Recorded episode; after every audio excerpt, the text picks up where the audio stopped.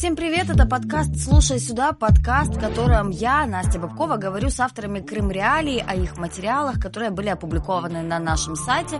Но сегодня у нас выпуск необычный, вот уже на самом деле еще январь не закончился, а у нас уже второй необычный выпуск, я думаю, это хорошее начало Нового года. Сегодня мы будем говорить с автором Крым Реалии о сразу многих его материалах, потому что у нас в студии Тарас Ибрагимов – автор, который э, раньше упоминался в числе тех, кого мы не называем, кто работает в Крыму, но сейчас нам пришлось раскрыть его личность, потому что... Потому что почему-то раз. Потому что мне на 35 лет запретили въезд в Крым. Привет, Настя.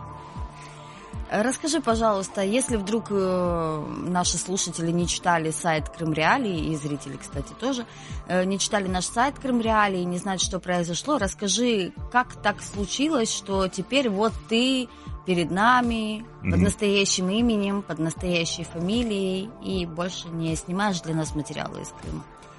А, ну, я отправился в очередную командировку, чтобы, собственно, снимать и писать вам очередные материалы, как всегда. Э, и на границе, на российской границе, ну, то есть я прошел украинскую границу, админ границы с Крымом, э, уже на, пас, на российской стороне. Э, в общем-то, я, как всегда, отдал паспорт пограничнику, и с этого, в общем-то, все и началось.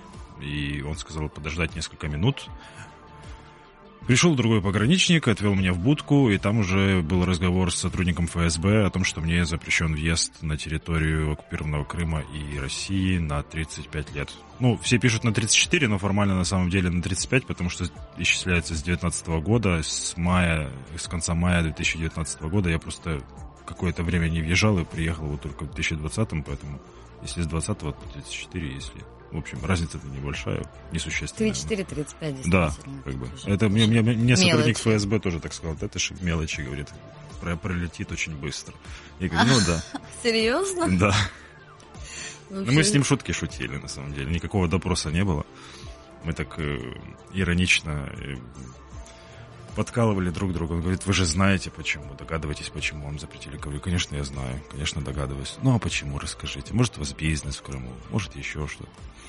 Говорю, нет, у меня просто очень много знакомых крымских татар в, в Крыму, вот, может быть, поэтому. А еще там личная неприязнь, ваша, моя, друг другу. Взаимная. Да, взаимная, как бы. да. Взаимная нелюбовь. Он говорит, ну да, да, наверное, может быть. Вот. Ну и все, оформили, очень быстро все было. На самом деле это решение уже просто ждало меня. Было видно по тому, как э, все быстро так и легко происходило. Они просто ждали уже просто, когда я приеду в очередную командировку. И выдали мне уведомление, подписанное там вот этим сотрудником, что ФСБ запрещает мне въезд на территорию Российской Федерации. Ну, там нет никакого объяснения, почему. То есть, как бы официально они не объяснили, и мы с адвокатом еще будем пытаться выяснить. Мы, мы там все понимаем, как бы, что за мою журналистскую деятельность, и они понимают. Ну, это, то есть, это абсолютно очевидно, да. Бизнеса у меня там нет. Вот. Э, но формально в этой бумаге мне никто не объяснил, почему, и, и, и, и вот как-то так. Просто обычная бумага, где говорится о запрете. Я напомню тоже, если вдруг кто-то не знает, что это уже не первый случай преследования журналистов Крым Реалии в Крыму. Мы все знаем об истории Николая Семены, например, нашего автора, который был судим, который отбывает сейчас э, условное наказание за то, что он публиковал статьи, там за конкретный материал, его обвинили в э, экстремистской деятельности, в призывах, в сепаратизме. Да, в призывах к нарушению территориальной да. целостности якобы России за материал о блокаде Крыма. Также ранее, еще вот до Тараса, Тарас у нас не первопроходец, фотокорреспонденту Алине Смутко Э, запретили въезд в Крым, и журналисту Алене Савчук запретили въезд в Крым. Они обе до 2028 года не могут э, работать на территории полуострова. Но мы здесь в основном говорим все-таки о материалах. Э, и я вот хочу тебя спросить с самого начала. Ты говоришь, ты работаешь в Крыму уже 4 года. Да. Почему именно в Крыму? Расскажи, как, как тебя уже на оккупированную территорию занесло работать? Почему ты сделал такой выбор? Ну, Я вообще не жалею, я очень счастлив.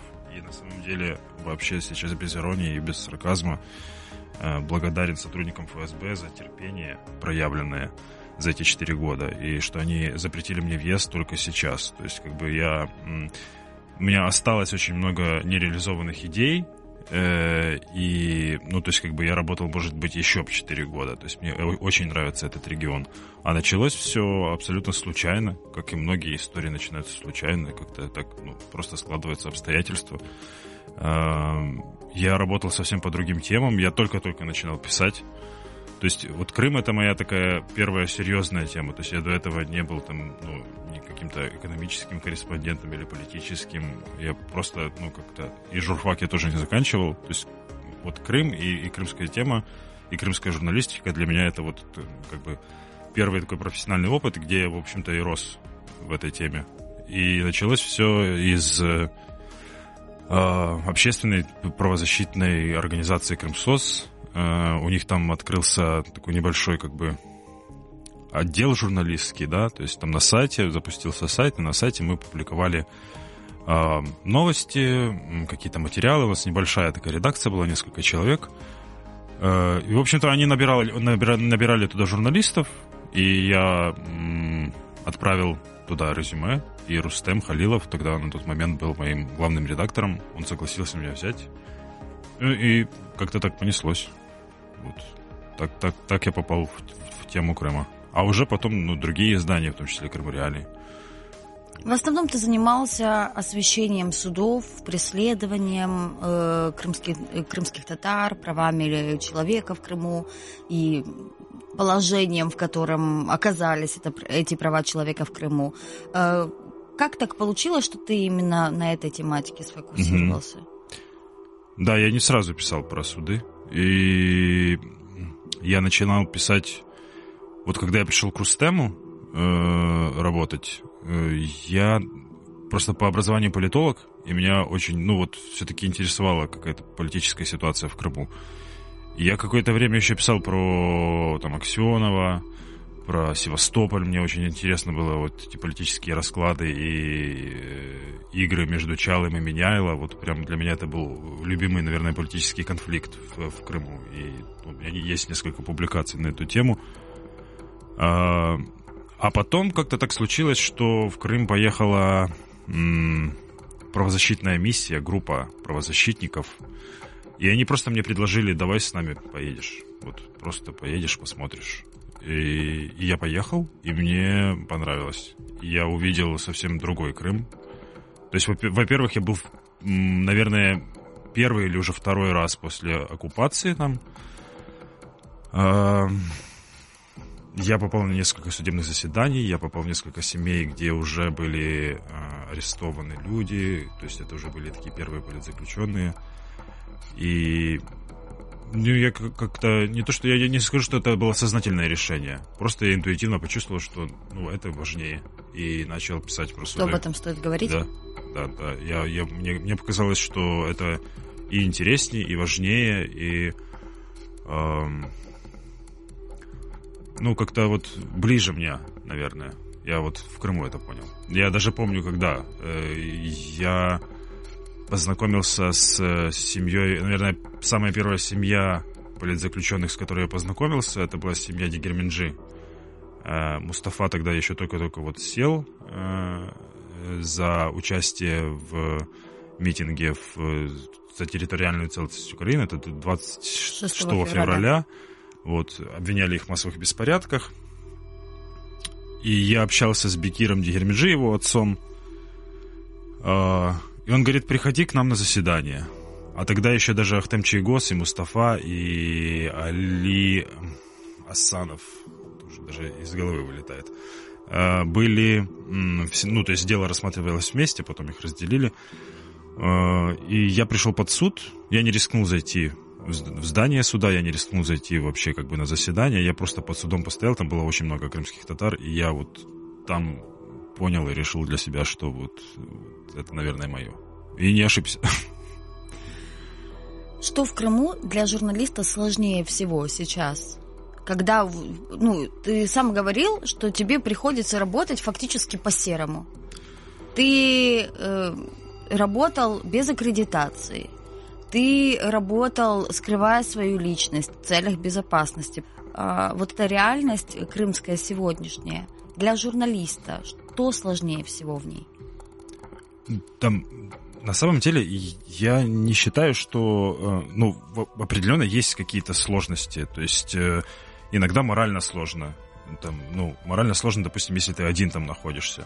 Там есть как бы друзья, э, может быть, другие корреспонденты, которые работают под, псевдонимами. Но бывает такое, что ты один, например, там месяц один и живешь там один в квартире. Ну, это иногда напрягает, когда ты вот...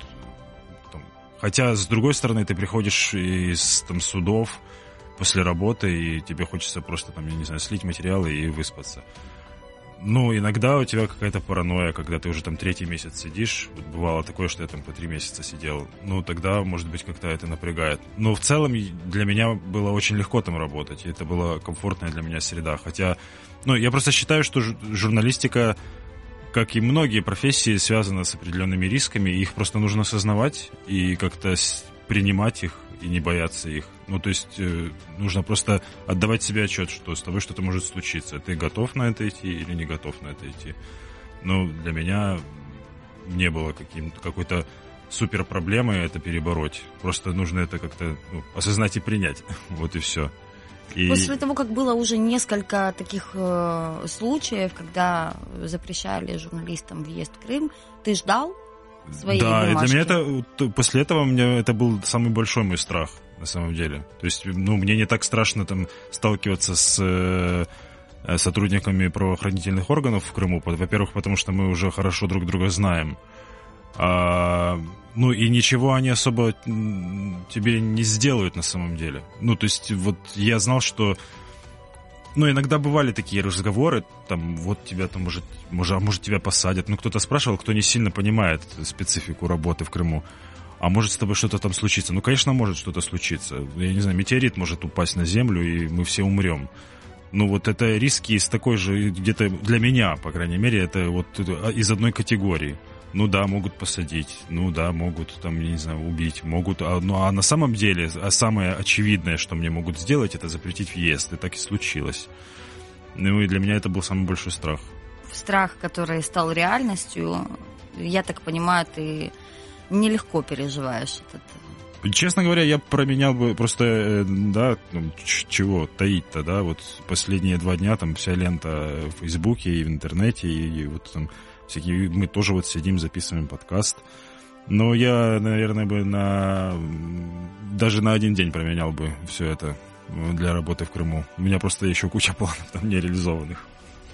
Ну, я, я надеюсь, что не придется 34 с половиной, вот, которые остались а... года, ждать для того, чтобы все-таки это Нет, реализовать. я достаточно объективно как-то оцениваю реальность. Я думаю, что я останусь определенно, и уже планы есть у меня, и то есть как у меня и работа есть, и я буду работать э, в э, Крым-реалиях и на других изданиях. Я имею в виду именно с темой Крыма. Но я думаю, что может быть год, может два, и я найду какую-то другую тему, которая мне будет более интересна, потому что за год, за два вопрос с запретом вряд ли решится, будем честными.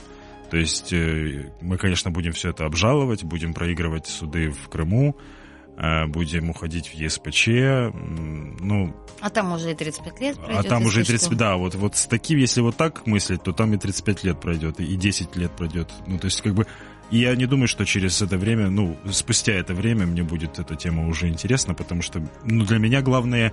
И почему я, собственно, туда ездил? Потому что для меня главное общение с людьми этими, то есть вот контакт непосредственный с ними, то есть сидеть с ними, разговаривать, стоять с ними под судами, ну, такая вот журналистика прямого действия. Люблю, когда у нас э, выходят такие подкасты с э, беседами, но мы все никак не поговорим о твоих материалах. А, да. А, скажи, какой материал, если такой есть, тебе больше всего запомнился? Ну, и я уже рассказывал, вот расскажу еще раз. Э, рассказывал, в смысле, на других эфирах.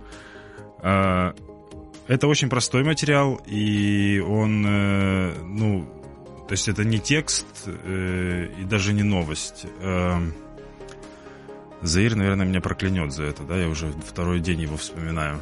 Это, кстати, было вот на первом заседании по делу Ахтема Чайгоза. Тогда работал Заира Кадыров корреспондентом. Прекраснейший журналист крымский. Вообще отличный человек.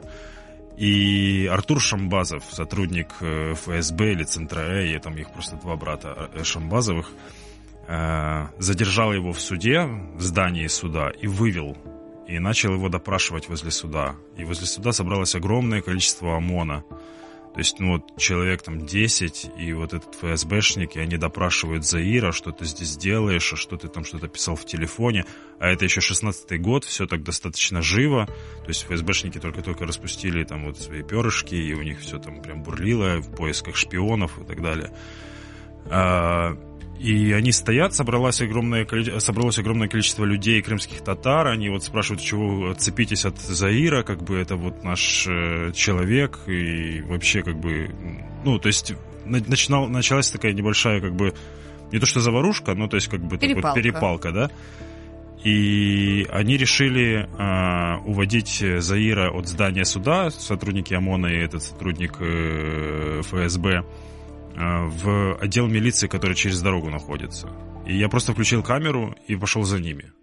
И вот э, идет огромная толпа ОМОНа, э, ведут Заира, и я вот все это снимаю.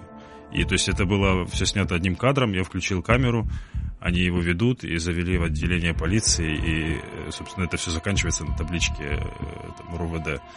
И мы потом это видео опубликовали, это еще было, было когда я работал в Крымсос, и для меня это была просто иллюстрация того, как вот в том числе приходится работать крымским журналистам. И, ну, я почему об этом случае вспоминаю, потому что, наверное, вот годы спустя я бы этот трюк не провернул сейчас.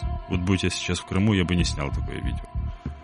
И тогда Заир просто, ну, как-то и благодарил меня за это. И, в принципе, ну, многие увидели это видео, потом забрали, оно вышло там тоже под псевдонимом, то есть я, ну, не показывал его даже в Фейсбуке но его показали о том, как журналисты работают в Крыму и как что сейчас в Крыму происходит.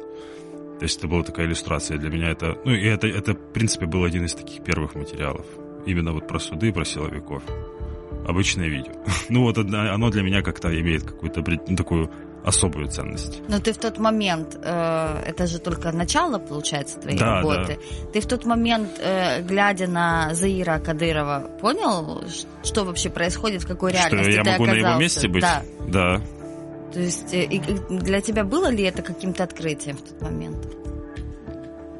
Я не знаю, ну, я на Заира смотрел и на других корреспондентов, и я это абсолютно не скрываю. Там Алена Савчук, и Антон Наумлюк, и Алена прекрасный репортер, э, Антон отлично, у него все организовано как-то, и он, э, ну вот, видит картинку целостно. Я, Заир очень красиво пишет, э, там, не знаю, Николай хороший обозреватель. То есть я у каждого из них смотрел и как-то, ну, брал что-то для себя, то есть я, ну, учился у них, и на Заира, когда, ну, когда я с Заиром познакомился, для меня, познакомился, для меня, конечно, это было приятно, и как-то ну вот, вот так началась наша дружба, мы с ним какое-то время еще общались, но сейчас как-то уже, наверное, нет, ну, не знаю, может, просто как-то у него своя жизнь, у меня своя, но ставил, я не знаю просто, ну, ставил ли я себя на его место, ну да, и потом оказывался не раз, и как бы не жалею об этом, потому что, ну, для меня результат ценнее.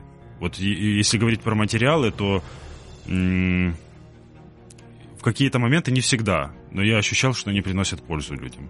Ну, то есть, что э, они дают результат.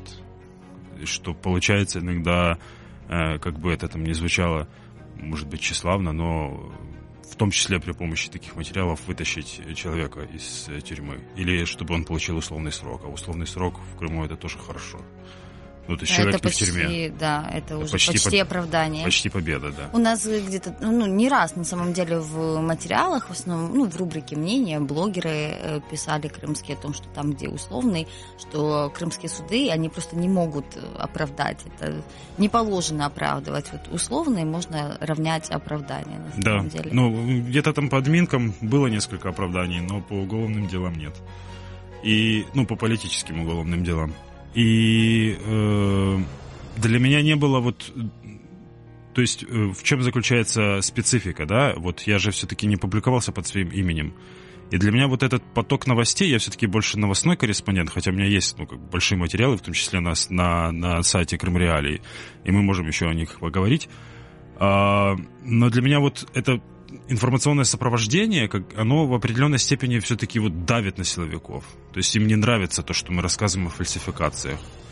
Э, им не нравится, что есть внимание общественности. Э, я помню, как я неоднократно общался с крымским омбудсменом, и как ей не нравилось, что я ей звонил и спрашивал постоянно про Эдема Бекирова, и когда вы к нему пойдете, и почему до сих пор не провели медосвидетельствование, и почему вообще человек-инвалид должен находиться в СИЗО, и, а на самом-то деле давайте ему как-то там домашний арест и так далее. Она нервничала, там, кричала на меня, орала, но тем не менее брала трубки, и мы разговаривали с ней. Ну, вот для меня это было важнее, чем, допустим, я там один раз или два раза проедусь там в Газели с сотрудниками ОМОНа в, в отдел полиции, и, ну и что, три часа они меня поддержат, отпустят, попросят, может, может отпечатки пальцев, э, отпечатки пальцев снимем? Я говорю, нет, не снимем. Ну все, до свидания. ну там вопрос какой-то, допрос. Бывали ли такие моменты, когда уже опускались руки, и ты думал о том, что надо перестать крымской темой заниматься? Пора выезжать? Нет. Нет, я повторюсь, я бы занимался этим еще года два-три точно. И бывало, когда моральная усталость, вот когда оптимальный срок нахождения в Крыму в командировке это месяца два. Вот это я нашел этот баланс. Вот два месяца в Крыму, месяц там два в Киеве уже три это уже вот перебор. Тебя начинает крыть от, э, э, ну, во-первых, от работы, во-вторых, э, все равно, ну, мне кажется, что реальность в какой-то степени определяет твое сознание. И, вот то, что ты видишь, оно как-то тебя вот все-таки формирует там, твои мысли и так далее. И постоянно находиться вот в этом в этих судах с этими уголовными делами, с людьми, которые, вот, у которых жизнь это вот э, родственник в тюрьме, СИЗО, суды, передачки, жена одна. Ну, это немножко так давило. Но два месяца, и ты выезжаешь, опять приезжаешь, и все нормально. Давай поговорим о чем-нибудь э, более веселом. Э, я уверена, что какие-то истории были, и не только с задержаниями и с какими-то неприятностями связаны твое пребывание в Крыму. Может, ты вспомнишь что-то? Да, да, да. У меня есть замечательная история. Мне недавно мой друг э, из СИЗО передал э, письмо э, о том, что он узнал про запрет.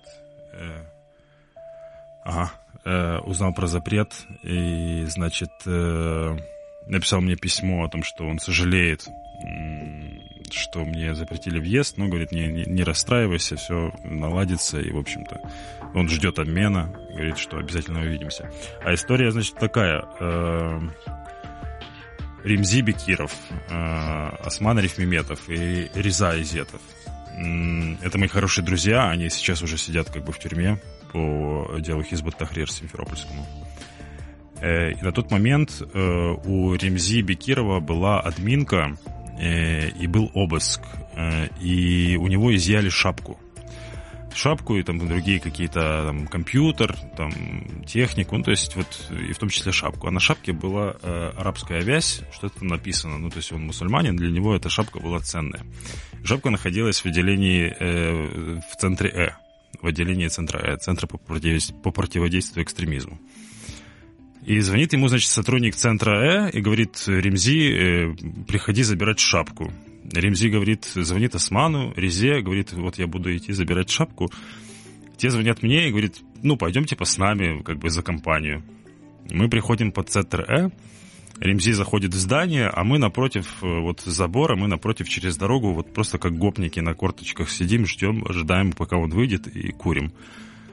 А, приходит э, э, сотрудник, выходит через какое-то время, выходят сотрудники, другие сотрудники центра Э и подходят к нам и как бы нас задерживают. И, это, и, и, и мы уходим в такое полуподвальное помещение. И я просто потом стою вот в этом полуподвальном помещении, оно такое пыльное, трое сотрудников центра Э, и нас там трое. И я такой думаю, боже, я попал сюда из-за шапки. Что вообще происходит? Я как-то так, ну, немножко Ремзи... Э, не знаю, злой был, наверное, немного на Ремзи, что ли, и на себя, потому что ну, казалось бы, ну ладно, если бы он там пошел забирать компьютер, или там, правда, какие-то, может, огромную сумму денег они у него изъяли хотят вернуть. Вот. Ну и вот, в общем-то, шапка так привела нас в подвалы центра Э. И вот этот друг вспоминает, собственно, в этом письме, что этот забавный случай, э, который нам довелось вот вместе пережить. Боже, в этом весь Тарас. У него даже забавные истории, как бы далеко от центра Э, и задержания не уходят. Да, ну это было смешно на самом деле. А и я к тому, что может быть кто-то из журналистов, которые вот думают над темами и сейчас пытаются как-то вот, может, себя найти. На самом деле э, работать в поле, работать с людьми, у которых какие-то неприятности и у которых ну, чьи права нарушаются, на самом деле это не страшно, э, это правильно. Ну, то есть, как бы, мне кажется, что правозащитная журналистика, вот защищать права человека при помощи журналистики, это, ну, не знаю, я скажу простым языком, это здорово. Ну, для меня это, это для меня это э, в какой-то степени был смысл жизни вот этих четыре года. То есть для меня было... Я действительно радовался, когда закрывались уголовные дела, когда были условные сроки. Для меня это была победа. Э, и, может быть, просто кто-то из журналистов услышит это и и до этого, может быть, боялся, думал, что там ФСБ или Центр Э это что-то там супер страшное. На самом деле это не страшно. Э, и многие задержания, которые со мной происходили, это всегда было, зачастую было достаточно смешно и забавно. Я помню, как мы катались в Газели, мы пришли, это был э, рейд на рынке Симферопольском, и туда собралась просто огромнейшая толпа ОМОНа, и куча газелей приехала. И они проводили просто какой-то обычный рейд. Там. И мы пришли туда с другим э, корреспондентом. Э, он говорит, вышли из суда и узнали про эту новость. Он говорит, слушай, пойдем э, снимем. Я говорю, нет, меня недавно задерживали, я не хочу. Он говорит, да мы типа на пять минут просто там небольшой кадр снимем и уйдем оттуда тихонечко издалека. Я говорю, ну правда, не пойду. В общем, в итоге он меня убедил. Мы подходим, мы пять минут не простояли. Подходит ко мне, а, опять как к нам подходят силовики. И один из силовиков говорит, так ты же Ибрагимов? Я говорю, да. Ну все, тогда проезжайте, типа, пойдемте с нами. И они погрузили нас, в, опять погрузили в «Газель». Это произошло через неделю после моего задержания. То есть этого. тебя реально там все знали? Да, да сотрудник, это был сотрудник центра Э, он подошел ко мне и говорит, ты Ибрагимов? Я говорю, да, ну то все, тогда пакуемся. Вот. И нас закинули в газель, а, и я захожу в эту газель, а там куча мясников с рынка. То есть вот в этих белых каких-то там халатах, э, в крови, там запах крови, свеж, вот э, э, мясо и так далее. И потом нас отвели в какое-то здание, это было здание полиции на футболистов, и огромный такой актовый зал, там бюсты Ленина, ну, в общем, такой совок чистый. Путин, Медведев. И, и я вот сижу вот в окружении мясников. Ну, не, ну на это, самом это... деле, ладно, это забавно, что уж да, Да, и как-то, вот, э, может быть, и от них исходила большая опасность, чем от сотрудников полиции. Потому ну, что хорошо, это такие вот... суровые мужики в белых халатах, окровавленных. Явно недовольны, что их задерживали. Да, да. Ты мне скажи, а вот, вот э, неоднократно тебя вот так задерживали, когда-то весело, когда-то не очень весело. Ну... И что? Вот они все тебя знали, и о чем вы беседовали? Ну, о чем мы беседовали? Они спрашивали, почему я, например, пишу такие материалы, Какие почему такие? я общаюсь с... Ну, они догадывались, для кого я работаю. То есть они знали, что я работаю, ну, так знали, но, может быть, закрывали глаза, может, не всегда знали, что вот эта новость, это именно моя новость, вот этот материал именно мой, потому что, ну, мало ли, правда. То есть, как, как бы было понимание, но не да, четкие доказательства. Они, да, в какой-то момент начали догадываться, что я работаю на Крымреале, в какой-то момент уже это поняли, но не всегда понимали, какие материалы. А, а беседы обычные абсолютно, почему я общаюсь с этими людьми. Ну, то есть это плохие люди, это террористы, это там Хизбут Тахрир, это там бородачи, может, тебе не стоит с ними общаться. А иногда, ну, просто обычная беседа. Вот что ты делал на рынке? Я говорю, да, просто вот проходил мимо. Да ну ладно, не проходил. Да нет, ну правда проходил. Ну ладно, тогда все, иди. Отпечатки будем снимать? Нет, не будем. Ну ладно, все.